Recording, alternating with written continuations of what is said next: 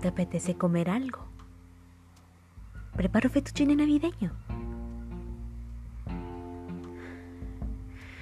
Escucha.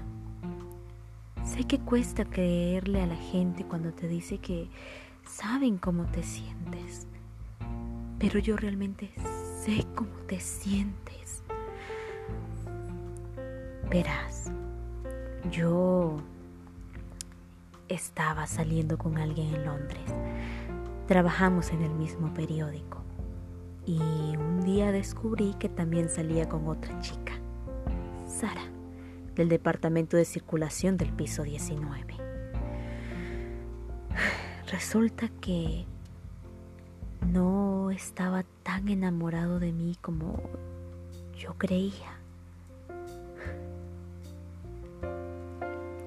Lo que intento decir es que sé que es sentirse pequeña y totalmente insignificante. Y como eso te puede doler en lugares que ni tan siquiera sabías que tenías. Y que no importa cuántos peinados nuevos te hagas, ni a cuántos gimnasio vayas, ni cuántos vinos te tomes junto a tus amigas. Sigues yéndote a la cama cada noche repasando cada detalle, preguntándote, ¿qué hiciste mal? ¿Y cómo pudiste haberlo entendido mal? ¿Y cómo diablos por ese breve instante pensaste que podías ser feliz? Y a veces hasta puedes convencerte de que verá la luz y que un día se presentará a tu puerta.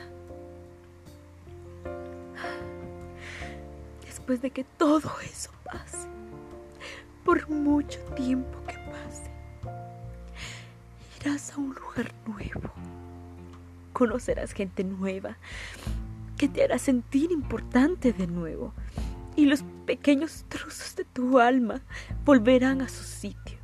Y toda esa confusión y los años de tu vida que desperdiciaste, poco a poco, empezarán a desaparecer. Te lo juro. Todo saldrá bien.